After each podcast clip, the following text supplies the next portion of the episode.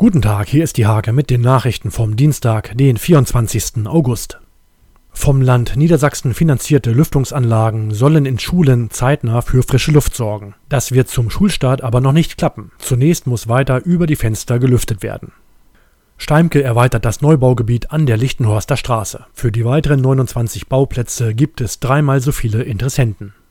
Seit 25 Jahren wirkt Rüdiger Dressler als Ortsbürgermeister in Winzlar. Jetzt kandidiert er nicht wieder. Mit der Hake blickt er zurück auf bewegte Jahre.